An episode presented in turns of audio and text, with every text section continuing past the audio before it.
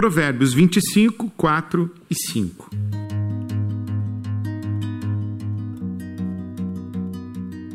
Remova as impurezas da prata, e o ourives poderá com ela criar um vaso. Remova os perversos da corte do rei, e seu reinado se firmará na justiça.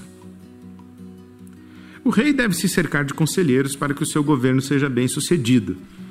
Mas o segredo está na qualidade dos conselheiros. O rei sábio escolhe os conselheiros utilizando critérios que vão além de competências e habilidades. O rei sábio tem na sua corte conselheiros que são justos e íntegros, homens e, e que amam e praticam a justiça.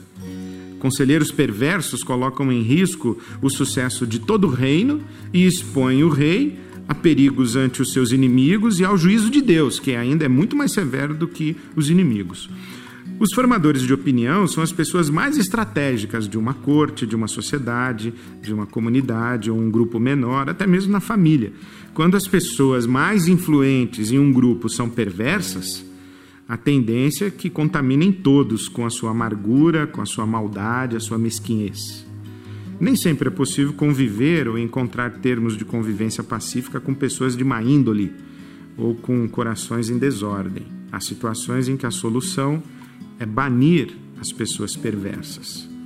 Embora pessoas não sejam laranjas, tomates e batatas, é muito triste lembrar que apenas um fruto podre pode estragar todo o cesto. Remova a impureza da prata e aí é possível fazer um vaso.